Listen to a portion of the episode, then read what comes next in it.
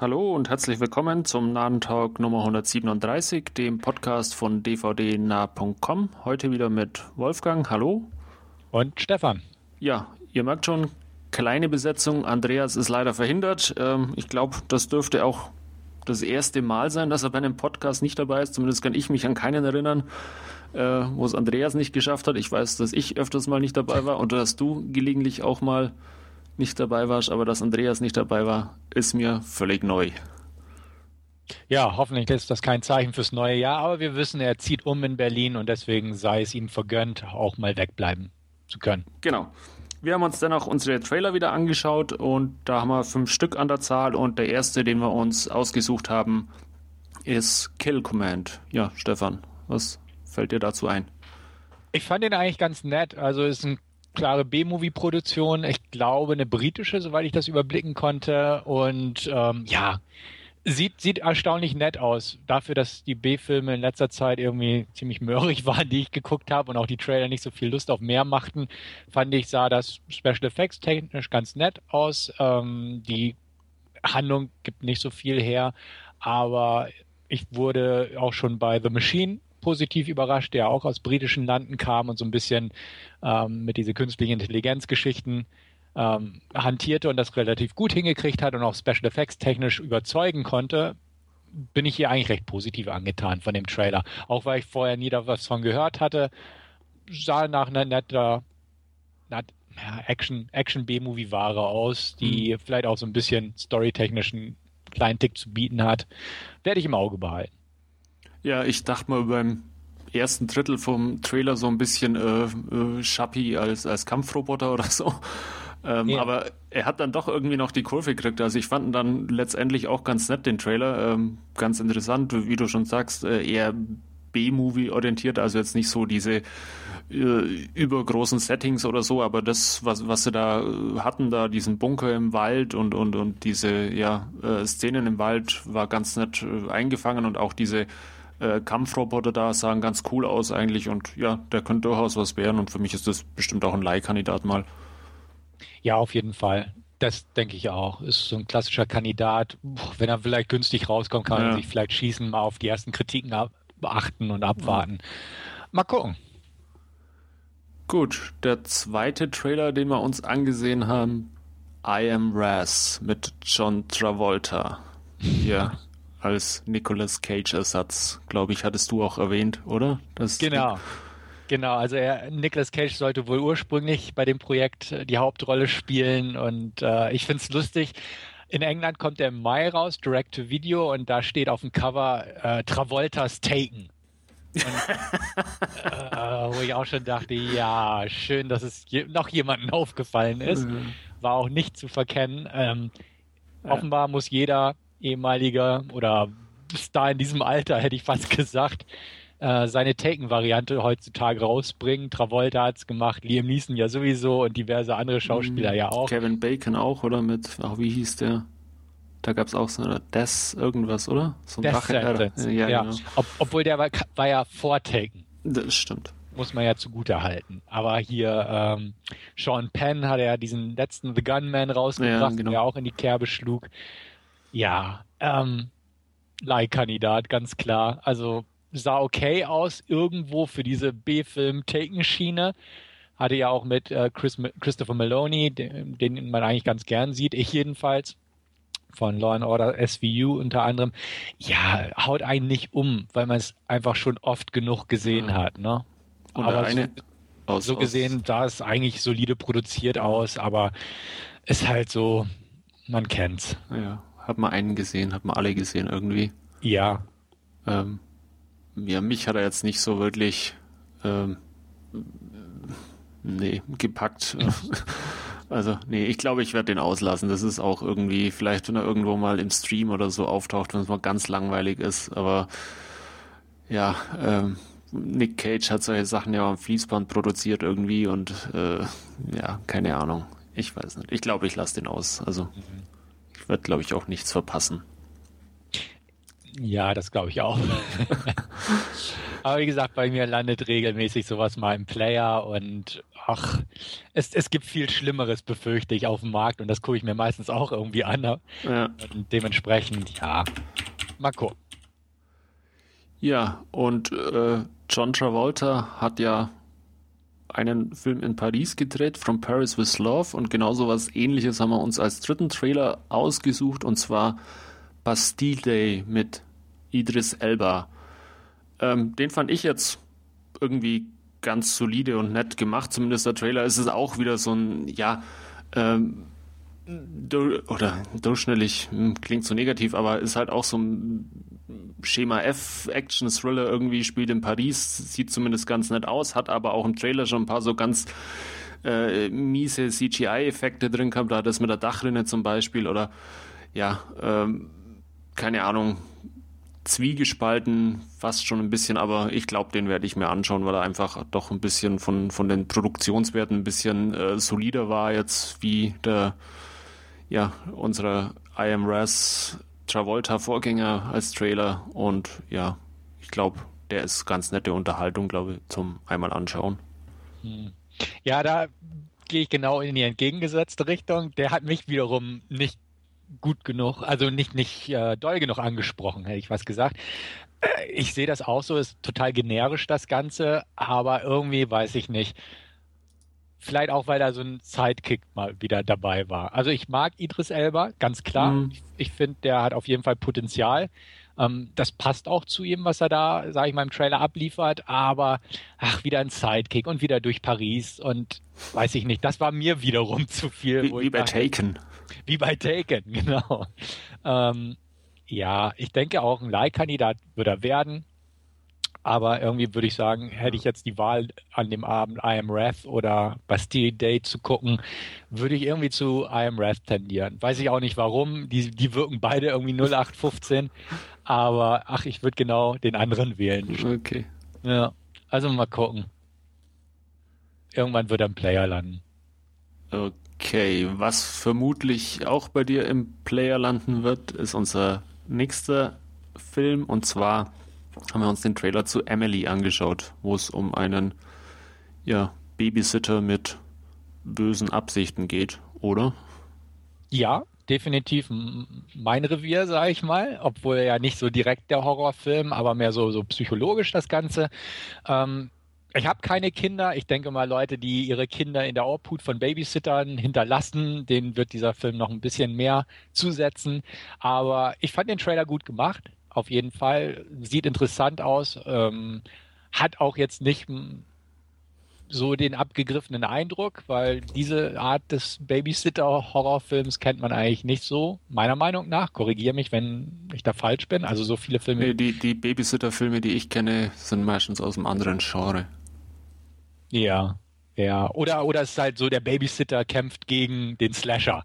Mhm. Er ist allein zu Hause und jemand kommt rein und, ne? Ja. Sie muss, sie muss als Final Girl, die über die Kinder wachen oder irgendwie sowas, was weiß ich. Ne? Also da gibt es ja x Variationen von.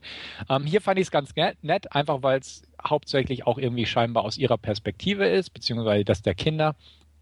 Fand ich solide gemacht, auf jeden Fall. Hat auf jeden Fall mein Interesse weg. Okay. Bei dir? Ähm, ich bin nicht ganz abgeneigt, weil er, wie, wie, du schon sagst, nicht so wirklich diese Horrorschiene bedient, sondern eher äh, die, dieses äh, psychologische Moment und ja, das könnte durchaus auch mal so ein Leih- oder Streaming-Kandidat sein. Jetzt äh, sicherlich nicht mit, mit ganz hoher Priorität oder so, aber ähm, mal die Kritiken abwarten oder so oder was ihr dann dazu sagt. Ich nehme auch an, dass es ein Kandidat für Andreas sein wird. Ähm, könnte ich mir durchaus vorstellen, den auch mal anzuschauen. Hm. Jo. Gut. Und ja, dann sind wir schon bei unserem letzten Trailer angelangt und da haben wir uns The Darkness angesehen. Und der ist jetzt nun mal so gar nichts für mich. Unerwartet. Unerwartet, ja, mit diesen äh, Geistern der ja, äh, Indianer oder, oder Ureinwohner, die da irgendwie hervorgerufen werden und da diese Familie terrorisieren. Äh, allen voran Kevin Bacon und Rada Mitchell war es, glaube ich. Mhm. Ähm, ja, nicht, nicht mein Terror. Ja, um, um unsere Themenreihe voll zu machen, Leihkandidat. Also, ähm, ja, ich will nicht sagen, dass ich abgeneigt bin, definitiv nicht, aber so der Kracher scheint es wohl nicht zu ja. werden. Also ein bisschen interessiert einfach, weil der Regisseur Wolf Creek und so gemacht hat und ähm, Kevin Bacon gucke ich eigentlich immer gern mal an.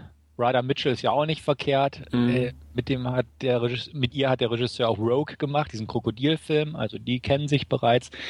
Ja, ob es jetzt Indianer sind oder ne, schlag mich tot. Äh, es ist einfach wieder eine klassische Abwandlung des 0815-Schemas.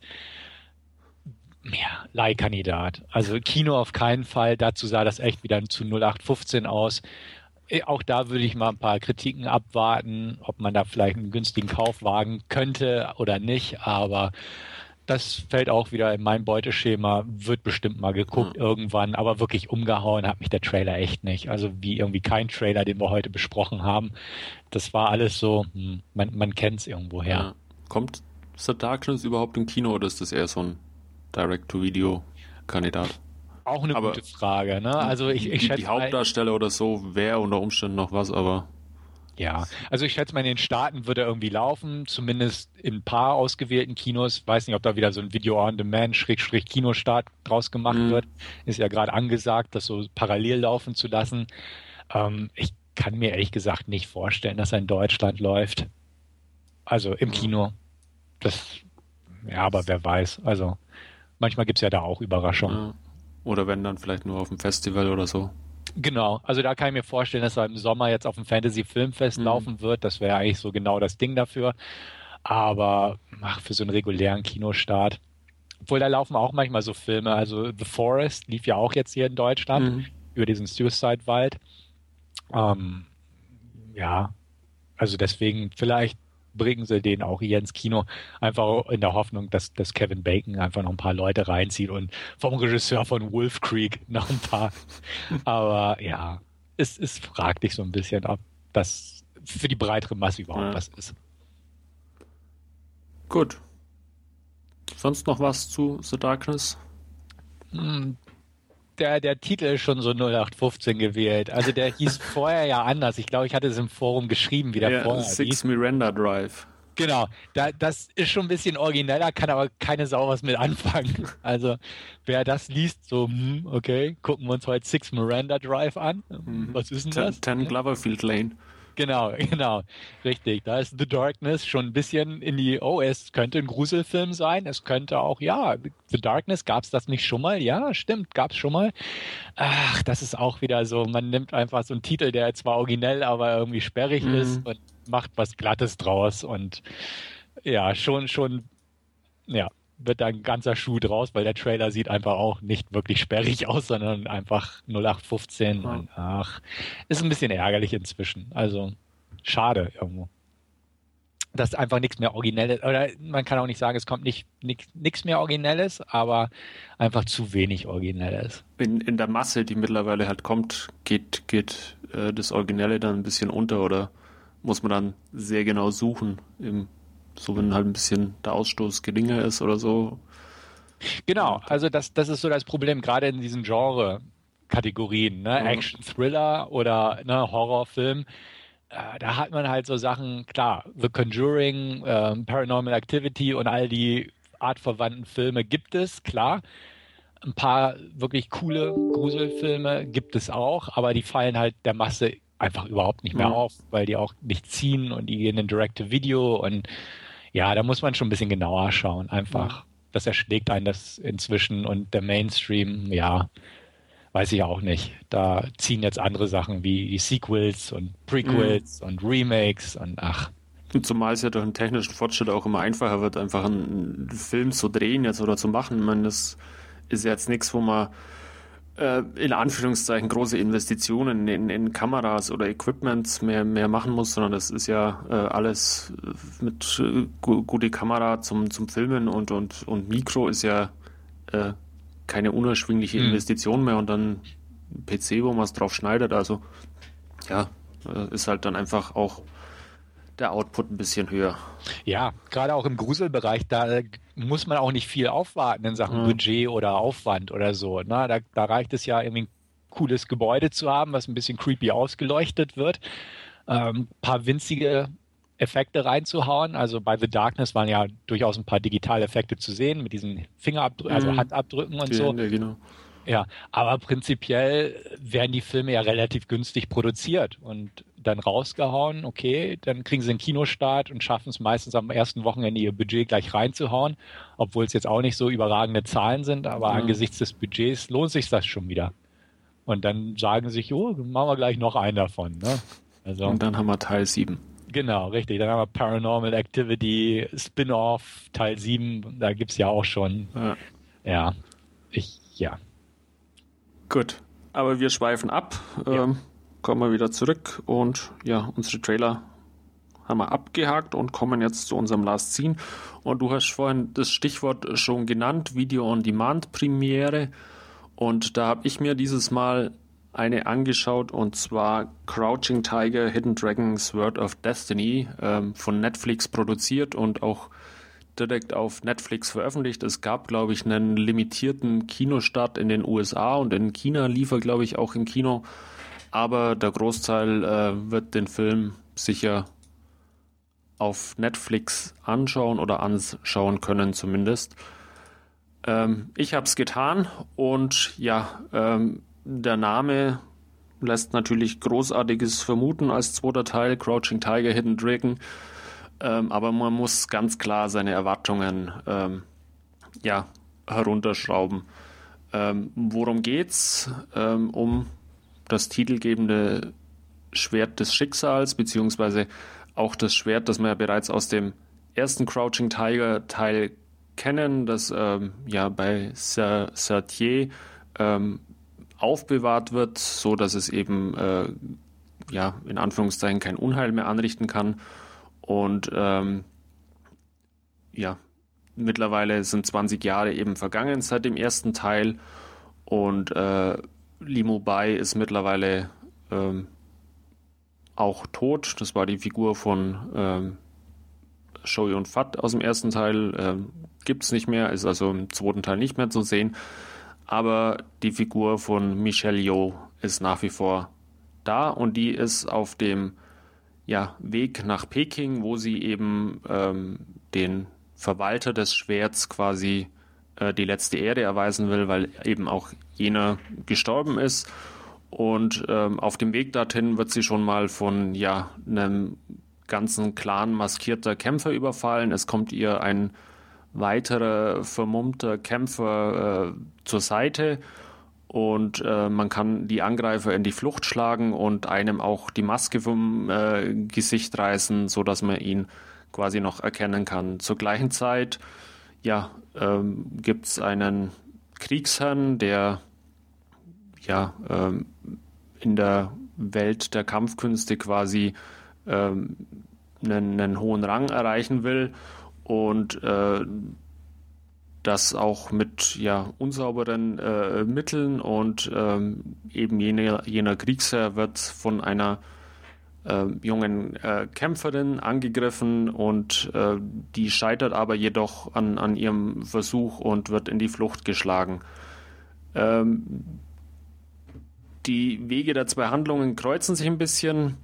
Zum einen der Kämpfer, der von ja, Michel Yeoh in die Flucht geschlagen wird, ähm, kommt zurück zu seinem Herrn, das war eben jeder Angegriffene, und ähm, er hat eine äh, ja, undurchschaubare ja, Hexe möchte ich jetzt nicht sagen, aber irgendwie mit, mit magischen Fähigkeiten äh, be belegte Person auch, auch äh, im, im Wald getroffen, die ihn ähm, ja zurückschickt und ähm, quasi ihn, äh, sie mit zurückbringt zu dem Kriegsherrn und äh, den Kriegsherrn quasi äh, überzeugt, äh, den jungen, unerfahrenen Kämpfer auszuschicken, um eben jenes besagte Schwert äh, in den Besitz des Kriegsherrn zu bringen und ja, ähm, dass eben Wei Fang, so der Name des jungen Kämpfers, ähm, mit oder sein Schicksal ganz eng mit dem Schwert verbunden ist und das eben die beste Chance sein mag. Ähm, ja, zurück in oder in Peking angekommen, äh, macht man sich bereit, das äh, Schwert zu verteidigen. Unter anderem kommt da auch wieder jene junge Kämpferin, die den Kriegsherrn äh, ja töten wollte oder ange angegriffen hat und äh, ist auch hier wieder auf der Beerdigung zu sehen und ja erweist auch hier äh, Sertier die letzte Ehre. Ähm, da sich mittlerweile herumgesprochen hat, dass man äh, dass man es eben auf das Schwert abgesehen hat, wird mittlerweile auch ja äh, bestimmte Flugblätter verteilt, die einfach auch die erfahrenen Kämpfer quasi zur Verteidigung des Schwerts ähm, heranziehen sollen. Und äh, darauf melden sich auch jener vermummte Kämpfer, dem wir am Anfang schon begegnet sind und ja vier weitere Kämpfer, die man ähm, ja in einer Tavanne quasi aufgelesen hat.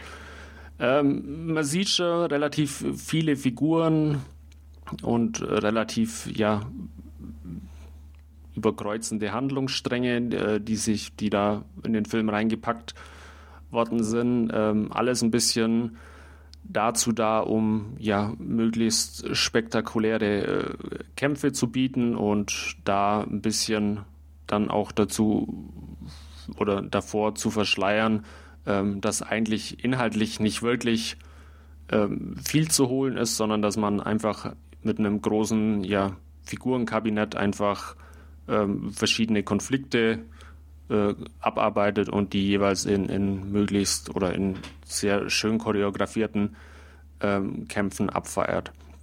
Ähm, man sieht schon, dass es auch nicht allzu viel mehr mit dem ersten Teil außer dem Namen und ein paar Figuren äh, zu tun hat. Und äh, das ist, glaube ich, auch das größte Problem, das der Film hat, äh, weil er einfach ja ein schweres Erbe antritt, dass er dann ja nicht, dem er dann nicht wirklich gerecht wird. Ähm, der Regisseur ist Yen Wo Ping, äh, durchaus ja kein Unbegabter. Der hat unter anderem ja auch die äh, Kampfkunst, Kampfkunstchoreografie in, in Die Matrix gemacht oder Kill Bill. Ähm, also durchaus auch ein talentierter Mann. Unter anderem hat er auch mit Donnie Yen, der auch hier im Film zu sehen ist, ähm, auch Iron Monkey äh, gedreht, auch ein sehr toller Wuxia-Film.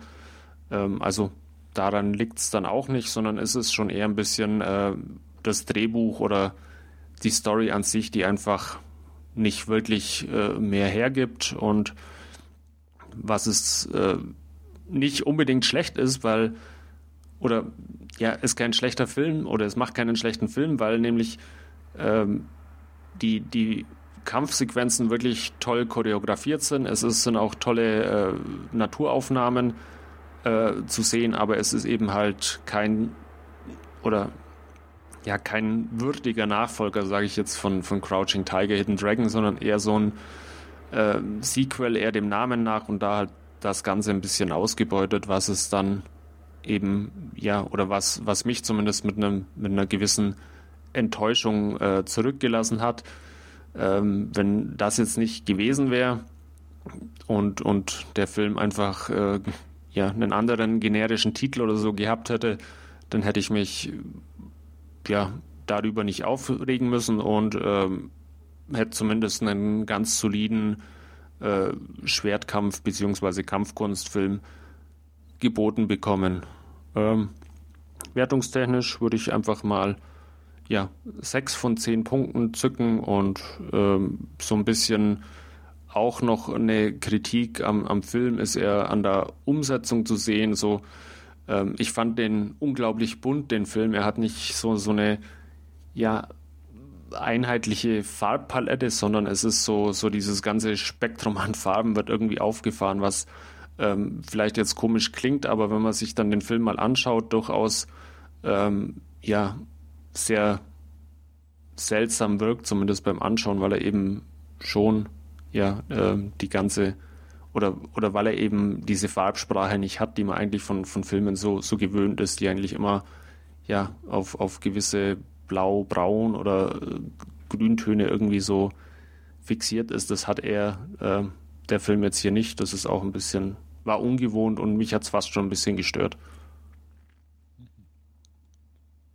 Ja, für dich eher nicht zu empfehlen, würde ich jetzt einfach mal sagen. Ähm, Andreas, wenn er sich's anhört, kann sich's durchaus auch mal äh, antun, aber er ist jetzt auch keine große Empfehlung, muss ich ganz ehrlich sagen. Ja, der kommt ja auch grundsätzlich irgendwie nicht so gut weg. Ich hatte schon so ein paar Kritiken gelesen, die alle so im 4 von 10, 5 von 10 Bereich ja. rumdümpelten. Da dachte ja. ich mir auch schon, ja, wenn die Fans es schon nicht mögen, dann werde ich es hassen, so ungefähr. also ich mochte auch den ersten nicht ganz so gern. Ich fand ihn in, absolut okay. Ja. Damals, als der, dieser Hype rauskam durch diesen Film, ne, asiatische Schwertkampf. Mhm, da kamen so ja da etliche im, im Nachgang. Ähm. Genau, da muss ich sagen, ähm, da fehlen mir ein paar im Nachgang etwas besser als der. Ähm, Hero zum Beispiel. Mhm. Aber dementsprechend, hm, also wo der erste Teil jetzt auch nicht so den bleibenden, besten bleibenden Eindruck bei mir hinterlassen hat, sondern eher so ein okay, war in Ordnung Film, ähm, interessiert mich der zweite jetzt noch relativ ja. noch weniger. Ne? Ja. Und ja, dadurch, dass der auch nicht wirklich gut sein soll, hätte er jetzt tolle Kritiken gekriegt, kann man sagen, ja gut, guckt man sich an. Aber ach, den lasse ich aus. Also ich glaube wirklich, dass das Schwierigste an dem Film einfach die Tatsache ist, ähm, dass er einen zweiten Teil suggeriert, was er dann letztendlich inhaltlich nicht äh, liefern kann, sondern es ist halt ein äh, ja, 0815 Schwertkampffilm. Mhm. Gut, dann soweit mal von mir zu meinem Last Scene und ja, du warst, glaube ich, im Kino. Ja, ich war im Kino und ähm, auch da, ne, wir, wir haben begonnen mit einigen 0815-Trailern, dann ging es zu einem Sequel und jetzt geht es zu einer Comic-Verfilmung aus, uh. aus Marvel. Yay. Yay. Yay. Ähm, aber es ist nicht nur eine Marvel-Comic-Verfilmung, sondern es ist ein bisschen was anderes, nämlich Deadpool aus dem Hause Marvel. Und ähm, zwar kurze Hintergrundgeschichte. Deadpool ist ein sehr beliebter Comic-Charakter aus dem Marvel-Universum, ähm, der durch seine ja, unpolit politisch unkorrekte Art, seine rücksichtslose Gewalt und sein Humor auffiel, tauchte schon mal in dem ersten Wolverine-Solo-Abenteuer auf, aber wurde damals auch von Ryan Reynolds schon gespielt, aber damals hat man der Figur ähm, nicht nur sprichwörtlich, sondern wirklich realistisch den Mund zugenäht, damit er nicht spricht, also war er nur ein stummer Kämpfer und alle Fans des äh, redseligen Deadpool-Charakters Charakters waren ziemlich erbost und stinkig darüber. Ähm, Ryan Reynolds hat in den Folgejahren auch drum gekämpft, äh, den Deadpool-Charakter wirklich nochmal vernünftig auf die große Leinwand zu bringen, hat einen ähm, Proof of Concept-Trailer rausgebracht und das bei der Comic-Con vorgestellt, sein Wunschprojekt und kam sehr gut an und konnte dann auch das Studio 20th Century Fox davon überzeugen, durchaus mal ein paar Scheinchen locker zu machen, um eine Deadpool-Spielfilmversion rauszubringen das ist jetzt geschehen. Anfang 2016 kam das Ding in die Kinos und lief super erfolgreich, läuft bis zum heutigen Tage noch immer super erfolgreich. Und das trotz R-Rating und ja, alles drum und dran. Aber worum geht's denn? Es geht um einen, ja, man kann sagen, ehemaligen Special Forces Mann. Deadpool, hier heißt er zu dem Zeitpunkt noch nicht, sondern Wade wird, wie gesagt, von Ryan Reynolds verkörpert und der ist jetzt sowas wie ein Söldner beziehungsweise ein ja, Kerl, den man sich anheuern kann, um irgendwelche Aufträge aufzuführen, auszuführen, zum Beispiel einen Stalker auszuschalten oder zu verschrecken und ähnliches. Da gibt es so eine kleine Bar im Untergrund, wo auch sich diese Leute treffen, die in dieser Branche oder in dem Milieu tätig sind und ähm, es gibt so eine Tafel über der Bar, wo Wetten drauf abgeschlossen werden, wer als erstes drauf geht. Ein Deadpool nämlich. Da kommt sein Name später auch her und er steht eigentlich relativ weit oben. Ja, alles ist gut, ähm, beziehungsweise alles ist relativ belanglos am Anfang, aber es wird gut, weil er trifft dann seine Traumfrau, Vanessa, gespielt von Morena Baccarin. Und äh, sie verlieben sich relativ schnell und passen einfach toll zueinander. Sie ist Stripperin und äh, es passt einfach. Ne? Sie kommen einander näher und alles ist toll bis er eine Diagnose bekommt, dass er sterbenskrank ist. Ähm, ja, man versucht so ein bisschen dagegen anzukommen und sie möchte, steht auch zu ihm und meint, na, ich bleib bei dir und wir schaffen das schon, aber er sieht einfach, sein Körper ist so angegriffen, dass das einfach irgendwie keine Zukunft hat. Daraufhin spricht ihn ein mysteriöser Mann eines Abends an und bietet ihm die Chance, ja, ähm, die Krankheit zu besiegen und auch noch mehr darüber hinaus. Zuerst lehnt er ab, weil er glaubt, ach Quatsch. Aber je mehr er dann merkt, Menschen irgendwie, vielleicht gibt es ja doch eine Chance, desto mehr kommt er auf die Idee, ja, lassen wir uns doch drauf ein. Das tut er dann auch und gerät dann quasi in, ich will nicht sagen, die Fänge von einem Mann, der nennt sich Ajax, gespielt von Ed Screen.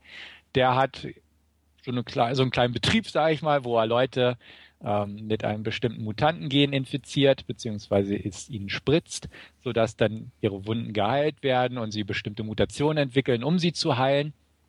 Das ähm, wird in Wades Fall durch Schmerz ausgelöst, also wird er ziemlich lange gequält, bis dieses Gen, dieses Mutantengen aktiviert wird. Aber auch schon in dieser, in diesem Prozess stellt sich langsam für ihn heraus, dass er nicht einfach zu so einem Superheld umfunktioniert wird, sondern wie Ajax auch sagt, uh, no superhero, you're just a super slave. Und ähm, ja, gut. Dann kommt es so weit, dass er einfach die Schnauze voll hat von allem, ähm, während er noch sich in der Transformationsphase sozusagen befindet.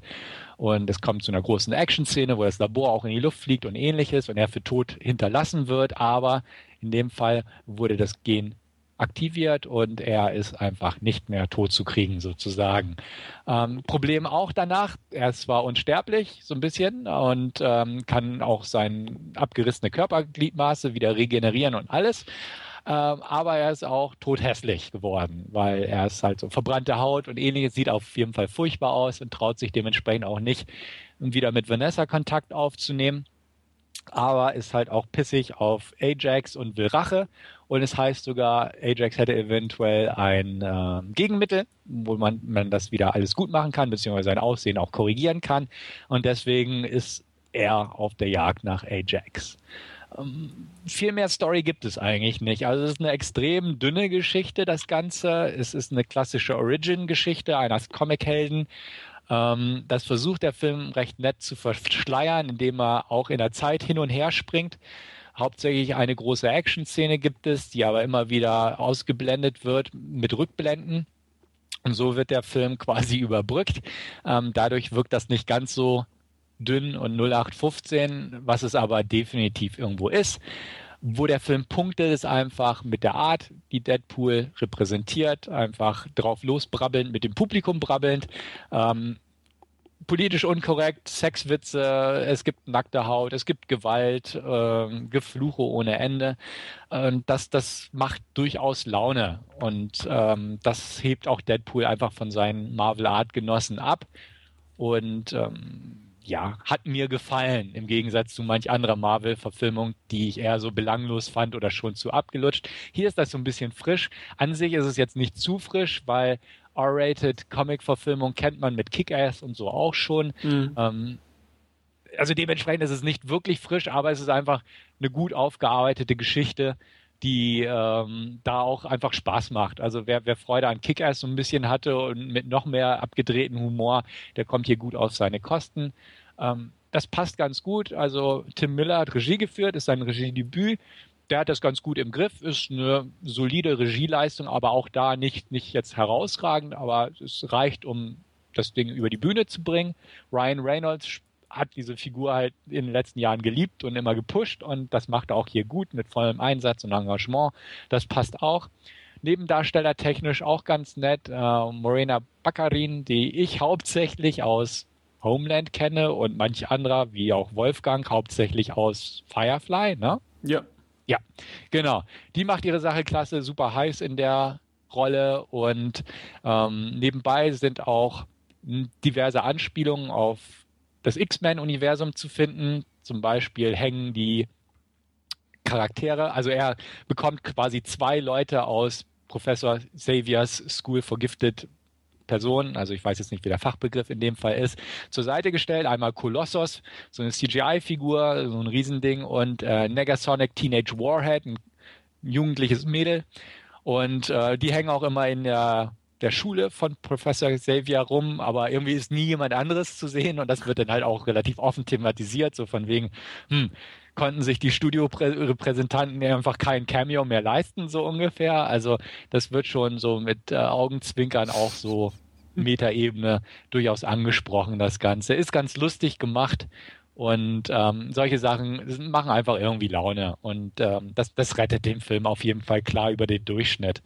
Was den Film so ein bisschen runterzieht, ist, dass ähm, die Bösewichte schwach sind. Also Ajax ist äh, wirkt wie so ein Henchman. Also man hat immer die Hoffnung, da kommt irgendwann ein großer Bösewicht und das war jetzt nur der Handlanger, aber nee, Ajax ist schon der Handlanger. Er selbst hat quasi auch einen Handlanger, nämlich Angel Dust, gespielt von äh, Gina Carano die Mixed Martial Arts Kämpferin. Die macht ihre Sache cool und ähm, fightet halt ganz kräftig. Ajax ist halt, ja, so ein echt blass. Ihre Rolle ist jetzt auch nicht die beste, aber sie macht so ein bisschen was her und man hat immer die Hoffnung, äh, sie darf auch mal gegen Ryan Reynolds kämpfen, was nicht der Fall ist, weil sie kämpft dann halt gegen Colossus und Ryan Reynolds gegen Ajax, so nach klassischer Regel, wie wer gegen wen am Ende kämpfen darf. Ja. Die Sidekicks dürfen gegeneinander kämpfen und die, die Haupt. Aber es ist einfach ein bisschen uncool. Ähm, weil auch die Superkräfte, also Ajax einfache Kräfte sind, er spürt keinen Schmerz, kann aber getötet werden und äh, hat schnelle Reflexe. Mhm. Okay, gut. Ja, also gibt es einen Schwertkampf am Ende. Also ähm, es ist so ein bisschen enttäuschend auf der Ebene.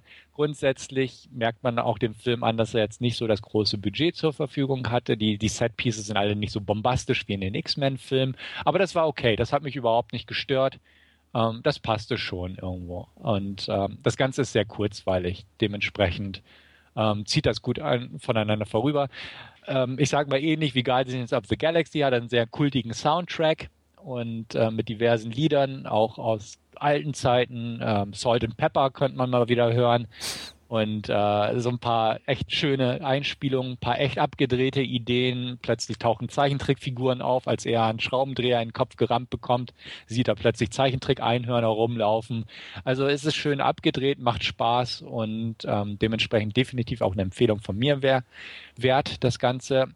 Ähm, sieben von zehn gebe ich ihm, einfach weil, wie gesagt, wenn man mal unter die Oberfläche guckt, sieht man, mh, hm, ja, es ist jetzt alles nicht so toll und originell, wie man denkt, aber es macht Spaß, während man sich's anguckt und ich werde ihn auch mit Vergnügen zu Hause nochmal gucken.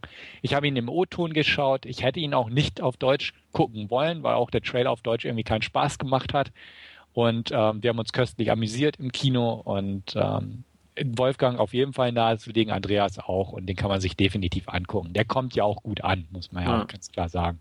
Also auf den freue ich mich auch äh, im Gegensatz zu den anderen Marvel-Sachen, die mittlerweile so rauskommen, ist das wirklich einer, ähm, auf den ich mich dann auch freue. Und ja, wie du schon sagst, er kommt eigentlich überall gut weg und, und äh, die hat er jetzt auch gefallen und ja, ähm, freue ich mich einfach drauf. Und ähm, auch du hast es jetzt gerade wieder gesagt, die Gegenspieler sind irgendwie schwach. Ich glaube, das ist so langsam oder was heißt langsam? Das ist scheinbar die, so ein klassisches Marvel-Problem. Ich weiß nicht, ich kenne die Comics nicht, ob das da auch so ist oder so, aber ähm, ist irgendwie zieht sich das ja zumindest durch alle Filme irgendwie, dass, dass die Bösewichte nicht wirklich äh, ja was reißen können.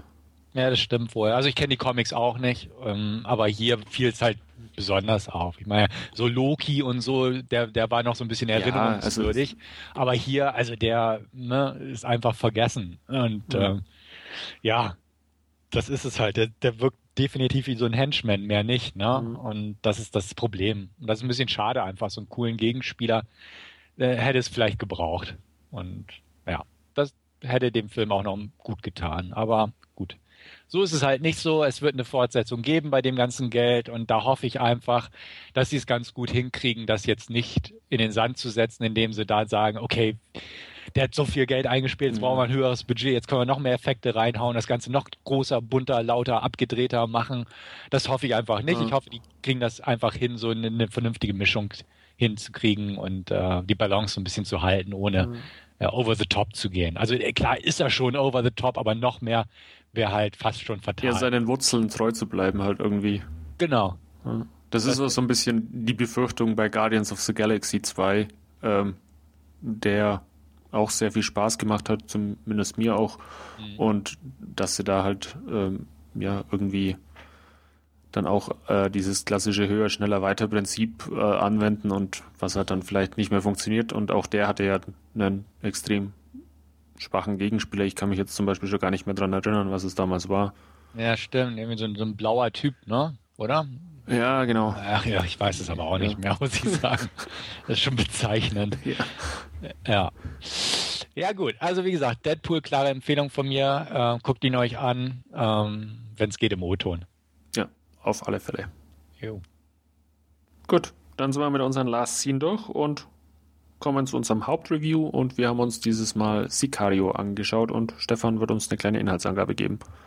Genau, wir haben uns Sicario angeschaut. Sicario heißt übersetzt Profikiller oder Killer und ähm, es geht hauptsächlich um Kate Mercer, eine junge, idealistische, kann man sagen, FBI-Agentin, die ähm, äh, an der Grenze zwischen Arizona und Mexiko tätig ist und dort natürlich auch mit den Auswirkungen des Drogenkriegs, der ja in der Region vorherrscht, ähm, tagtäglich konfrontiert wird. Der Film beginnt mit einem Einsatz, wo sie quasi mit einem SWAT-Team reingeht in ein Gebäude, um Geiseln zu befreien. Ähm, die Geiseln sind irgendwie nicht da, aber stattdessen kommt es zum kurzen Feuergefecht nachdem man fest oder wonach man feststellt, dass in diesem Haus äh, über 40 Leichen eingemauert sind oder einfach hinter Regipswänden, sage ich mal, ähm, ja, äh, ja, eingeschlossen wurden, ähm, ist natürlich schlimm. Es kommt auch zu einer Explosion bei einer Sprengfalle, wo auch äh, ein paar Kollegen von Kate ums Leben kommen und sie selbst verletzt wird. Aber das scheint Alltag zu sein in diesem eskalierenden Drogenkrieg. Ähm, kurz darauf wird sie ins Büro ihrer Vorgesetzten gebeten, ähm, zusammen mit ihrem Partner, aber hauptsächlich geht es um sie, wo sie ähm, dann einem Herrn vorgestellt wird, äh, nämlich Matt Graver, der etwas undurchsichtig ist, eventuell für einen Geheimdienst arbeitet, ist nicht so ganz klar, aber er bietet auf jeden Fall Kate an, Mitglied einer Antidrogeneinheit zu werden, quasi eine Taskforce, die so ein bisschen behördenunabhängig agiert und ähm, sie sagt dann auch sinngemäß, ähm, kriegen wir dann die Verantwortlichen von dem, was gerade vorgefallen ist? Und er sagt, ja, genau, hinter denen sind wir her. Ähm, daraufhin willigt sie ein, dazu zu gehören. Ihr Kollege, der halt Reggie heißt, ist mir gerade wieder eingefallen, ähm, der wird nicht direkt mit rekrutiert, äh, aber bleibt so ein bisschen im Bilde. Schließlich sind die Partner. Und ja, Kate wird halt zu einem Mitglied dieser Taskforce und wird auch gleich losgeschickt äh, auf einen Einsatz, wo sie auch den zwielichtigen Alejandro trifft, gespielt von Benicio del Toro. Ein, ähm, man stellt ihn vor als einen ehemaligen Staatsanwalt von südlich der Grenze und äh, ihr erster Auftrag ist es halt, äh, ja, im Prinzip, im Prinzip nur einen Gefangenen zu überführen. Ihr selbst wird so ein bisschen erst gesagt, ja, es geht nach ähm, El Paso. El Paso, genau. El Paso ist es, aber tatsächlich geht es weiter rüber, direkt über die Grenze nach Juarez hinein. Ähm, auch da holen sie halt äh, einen, ähm, der zu dem Sonora-Kartell gehört, einem Kartell, was da sehr aktiv gerade ist. Und beim Rückweg über die Grenze kommt es dann auch prompt am Grenzübergang zu einem Hinterhalt. Aber sie schaffen es und äh, verhören den äh, Gefangenen und von da aus spinnt sich die Handlung immer weiter. Es geht halt darum, das Sonora-Kartell ausheben zu wollen, indem man einen ihrer Anführer zurücklockt und den dann dementsprechend ähm, zu fassen oder auch ausschalten möchte. Ähm, je mehr Kate davon mitbekommt, desto mehr stellt sie fest, dass die äh, teilweise außerhalb der normalen Rechts Rechtsgrundlagen agieren, also ein bisschen unabhängig, aber doch geduldet von diversen Organisationen und auch gefundet natürlich. Und äh, sie stellt sich die Frage, ja, darf man das überhaupt oder wie weit kann man da gehen?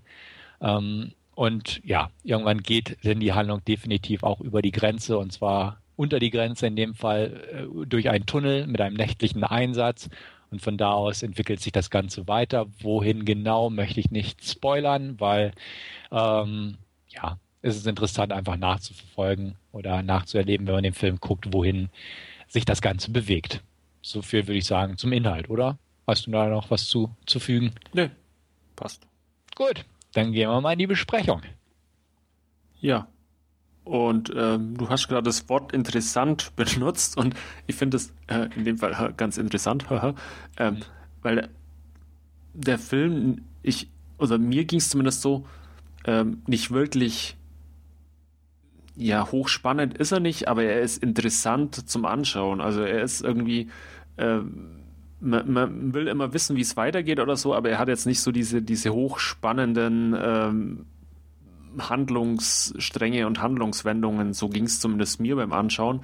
Ähm, das ist jetzt auch gar nicht negativ gemeint, sondern es ist eigentlich, man wird da mit äh, der Figur von Emily Blunt, äh, Kate Macer, da so ein bisschen in diesen ja, äh, in, in diesen Schlangenpool reingeworfen und, und man, man schaut quasi so ein bisschen zu, immer wie sich quasi die, die Handlung entfaltet. Also auch dieser, dieser erste Auftrag, dieser Gefangenentransport, da heißt es ja auch einfach, sie soll einfach zuschauen und, und landen. Und äh, so ging es mir als Zuschauer zumindest auch, dass ich ähm, halt irgendwie, ja, äh, es, es ist jetzt nicht wirklich, oder er hat schon seine, seine, seine äh, Action- und, und, und Spannungsmomente, aber es ist jetzt nicht so, dass, äh, dass er da ja so, so, so ein Fingernägel beißend davor sitzt und, und äh, dich fragst, was als nächstes passiert, sondern es ist mehr so ein, so ein Beobachten mit, äh, mit der Figur von, von Kate Macer gemeinsam eigentlich.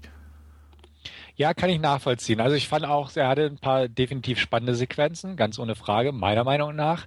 Ähm, ich sehe es aber auch so. Es liegt, glaube ich, auch so ein bisschen daran, dass der Film nicht ganz so fokussiert auf eine Hauptperson ausgerichtet mhm. ist. Also wir haben Kate Mesa, ähm, dann kommt ja Alejandro ins Spiel, der nimmt dann, äh, je weiter der Film voranschreitet, immer größere Positionen innerhalb des Ganzen ein. Ähm, ja, und man, man bleibt so an ihr dran und sie ist ja halt wirklich nicht so involviert, sondern ist so hin und her gerissen und äh, ich kann das nachvollziehen, aber hat mich jetzt irgendwie nicht negativ. Nee, das, auch, das ja auf keinen betont, Fall. Ja. Genau. Du hast ja auch gesagt, dass du es auch nicht negativ siehst, aber ich fand es auch. Ich fand's ähm, mich interessiert auch grundsätzlich die Thematik, hat, hatten wir auch schon drüber gesprochen, mhm. als wir in einem vorherigen Podcast über Kartellland gesprochen haben. Und ähm, die ganze Thematik da rund um die Grenze finde ich sehr interessant und ähm, ist natürlich auch so ein Ding, wo man ähm, selbst sich fragen kann, wie, wie steht man selbst dazu? Ist man wie steht man selbst dazu, wenn man merkt, so dass man in den ähm, Richtlinien, die einen die Gesetze vorgeben, eigentlich nicht viel bewirken kann? Äh, kann man es tolerieren oder sogar befürworten, auch mal darüber hinaus zu gehen und mal so inoffizielle Sachen kann man sagen, ja, das muss man heutzutage machen, weil ne, andererseits die Gesetze sind ja nicht ohne Grund da und wo, wo zieht man eine Linie und damit spiel, äh, befasst sich der Film auch im Grunde auch. Ähm, ob man da einfach mal die Vorgesetzten einschalten sollte, um zu sagen, hier äh, irgendwie ne, gehen die ein Stück zu weit oder so. Ja. Das, das ist halt eine interessante Frage heutzutage, weil anders, oder ne, das wird auch so ein bisschen in den Raum gestellt, anders scheint man dieser ganzen Geschichte einfach nicht äh, Herr werden zu können. Zusätzlich spielt der Film auch so mit diesen klassischen Klischees, will ich sagen, korruptes Mexiko und so, weil da verfolgen wir auch die Geschichte eines Polizisten vor Ort, der da halt Cop ist, aber auch ähm, fürs Kartell so ein bisschen tätig ist, einfach um sein, sein Geld zu verdienen oder mehr Geld zu verdienen und äh, vielleicht auch um seine eigene Sicherheit zu gewährleisten. Ähm, ist halt eine schwierige Situation für viele. Äh, auch das wird ähm, aufgearbeitet. Nicht, dass er jetzt ein korrupter, böser Bulle einfach in Mexiko ist, sondern er auch eine Familie und Frau und Kind und ähm, ja. muss halt auch über die Runden kommen. Genau. Geht, geht halt vielleicht nicht unbedingt mit dem Gehalt eines, ja, äh, Kleinstadtpolizisten oder so dann. Genau, und wie, wie bei Kartellland auch, hm, kann man das ja auch hinterfragen ne, ist es jetzt schon so weit, dass, dass es eigentlich schon normal ist. Bestechlich zu sein. Also ich weiß es noch, als ich in Mexiko war, ähm, stand auch in meinem Reiseführer, wenn, wenn man angehalten wird oder so, zu schnell gefahren ist oder so, sollte man ihm da ruhig mal ein Scheinchen zustecken und dann, dann passt das schon so ungefähr. Und das stand halt im richtigen Reiseführer mhm. und nicht in der Pampa irgendwo, sondern Cancun und äh, was ja eigentlich auch eine große Touristenstadt ist. Und da denkt man auch, ja, hm, super, da, da rechnet man ja schon mit. Und man weiß ja auch von anderen Ländern wie Russland oder so, dass da auch einfach Bestechung dazugehört mhm. heutzutage. Ja, aber wo, wo hört es denn auf? Ne? Und ähm, ja, diese ganze Drogenthematik, Schmuggel über die Grenze, unter die Grenze durch, durch Tunnel und so, das, das findet alles sich hier in diesem Film wieder. Und ich fand es auch einfach sehr interessant, sich das Ganze so anzusehen. Und ähm, ja, was, was ich nicht ganz so optimal fand, also ich fand, der Film startete sehr, sehr gut, fand ja. ich top. Und dann wurde er immer äh, im letzten Drittel etwas konventioneller. Ja, also er hat jetzt nicht spoilern, so was genau das dran ja. ist, aber ich fand so am Ende ähm, nach der Tunnelsequenz äh, schlug der eine Bahn ein, wo man sagt, okay, hm, das, das kennt man jetzt woanders auch her. Also ich fand auch diese ähm, erste Sequenz mit diesem Gefangenentransport und diesem Konvoi äh, fand ich saustark und da ist er irgendwie, ähm, also das ist ja dann das erste Drittel des Films und, und da ist er aber dann am, ja, die letzten zwei Drittel auch, auch nicht mehr ähm, hingekommen, fand ich zumindest an, an ja, ähm, diese Intensität, die da quasi geboten war von, von diesem Transport und man fährt über die Grenze und die Federales kommen dazu mit ihren ähm, aufgerüsteten Jeeps und, und, und ähm, Maschinengewehren auf dem Dach montiert und lauter so Sachen. Also ähm, das, das hat er auch dann im, im Finale nicht mehr wirklich erreicht. Das fand ich ein bisschen schade. Genau, sehe ich auch so. Also die Sequenz da um, um diesen Transport herum war einfach mhm. klasse. Und die, die fing auch schon an bei der Lagebesprechung, so, genau. ah, ich liebe Texaner und so, weil man die, die ganzen verschiedenen Typen da zusammen hatte, die dann alle über die Grenze gegangen sind und so. Also fand ich auch, die Szene war gut von Anfang bis Ende, also von der Vorbereitung über die Ausführung, auch den Spannungsaufbau schön aufgebaut, wann wird der Angriff stattfinden, weil jeder weiß, der den Film guckt, es wird einen Angriff geben, ja. natürlich. Und dann auch die, die Umsetzung des Ganzen ähm, war schon echt stark gemacht. Und gebe ich dir vollkommen recht, da kommt auch keine andere Szene mehr an gegen. Und ähm, genau, dementsprechend sehe ich das auch so. Der, der schwächelt ein bisschen, ohne wirklich schwach zu werden, aber er kommt halt an diese Qualität äh, dieses ersten Drittels, kann man ja sagen, ja. Nicht, leider nicht mehr ganz heran, auf jeden Fall. Darstellertechnisch fand ich den cool, muss man auch sagen. Also ich mag Emily Blunt. Ich finde auch, sie hat so diese Hin- und Hergerissenheit ihrer Figur sehr gut porträtiert. Ähm, Benicio del Toro hat auch anständig gespielt, Josh Brolin auch. Also es sind auch jetzt nicht so die überwältigsten darstellerischen Leistungen, aber ähm, ich finde eigentlich alle haben ihre Rollen eigentlich prima über die Bühne gebracht. Ja, auch Victor Garber fand ich als, als alten Alias-Fan immer schön zu sehen. Mhm. Ähm, ja, hat auch eine schöne Rolle hier als, als Vorgesetzter von Kate Macer dann. Fand, fand ich ganz nett. Ja, Emily Blunt fand ich ebenfalls äh, wirklich gut in der Rolle. Auch, auch Benicio del Toro als so dieser ja, undurchsichtige Staatsanwalt. Ähm, Josh Brolin kann ihn nicht so wirklich einschätzen, was, was ja auch äh, seine Figur so ein bisschen widerspiegelt. Ähm, fand ich auch gut gemacht von ihm. Ja, also darstellertechnisch auf alle Fälle keine Ausfälle. Auch ähm, von technischer Seite ähm, wirklich tolle Kameraaufnahmen. Teilweise ein bisschen übertrieben fand ich mit diesen Hubschraubersequenzen, aber ähm, so einfach äh, auch, auch toll eingefangen, der ganze Film. Also es ist wirklich ähm, dahingehend auch, auch sehenswert. Den Score mochte ich noch, beziehungsweise die Musikuntermalung, die fand ich auch mhm. so, so brodelnd, ganz gut gemacht. Einfach nicht, nicht zu aufdringlich, aber so ein bisschen dröhnend manchmal und das, ja. das fand ich auch, hat das Ganze ganz gut unterstrichen, einfach diese Atmosphäre in bestimmten Sequenzen, wo sie da in den Tunnel reingehen oder mit Nachtsicht operieren und solche Sachen. Ja. Fand ich schon sehr schön. Und auch regietechnisch, Dennis Villeneuve ist ein guter Regisseur, auf jeden Fall. Und äh, hat das eigentlich auch völlig ne, makellos rübergebracht, das Ganze. Ja. Also in Szene gesetzt, wollte ich damit sagen. Mhm. Ja. Was würdest du ihm geben? Ähm, ich schwanke so ein bisschen zwischen 8 und 9. Ähm, mhm. Einfach, weil er, wie, wie schon erwähnt, ähm, da, ja, ich, ich will jetzt nicht sagen, sein, sein Pulver im ersten Drittel verbrät oder so, aber weil er halt einfach, ja, die, diese Qualität quasi nicht mehr erreicht, diese Sequenz. Und das fand ich ein bisschen schade. Ähm, aber ansonsten ähm, ist das wirklich Jammern auf, auf sehr hohem Niveau und deswegen, ja, zwischen 8 und 9 von mhm. meiner Seite. Ich würde eine gute 8 geben, sehe das genauso. Also wäre das letzte Drittel stärker gewesen, ähm, wäre es eine lockere 9, definitiv. Ich habe den ja jetzt schon zweimal gesehen. Ich hatte ihn damals im Kino gesehen und jetzt nochmal auf Blu-ray. Und äh, auch beim zweiten Mal gefiel er mir wirklich gut. Also ja. definitiv nicht schwächer als eine 8 und dementsprechend eine gute 9 von, äh, eine, Entschuldigung, eine gute 8 von mir. Zu einer 9 reicht es einfach nicht wegen diesem abfallenden ja. Verlauf so ein bisschen. Ein bisschen schade, aber wie du selbst gerade schön formuliert hast, das ist Meckern auf hohem Niveau in dem Fall. Gut. Ja, dann wären wir am Ende von unserer Ausgabe 137 angekommen. Vielen Dank fürs Zuhören und ich hoffe, bis zum nächsten Mal. Tschüss. Ja, danke auch von mir. Hoffe auch wieder zu hören, zu sehen, wie auch immer demnächst. Danke und ciao.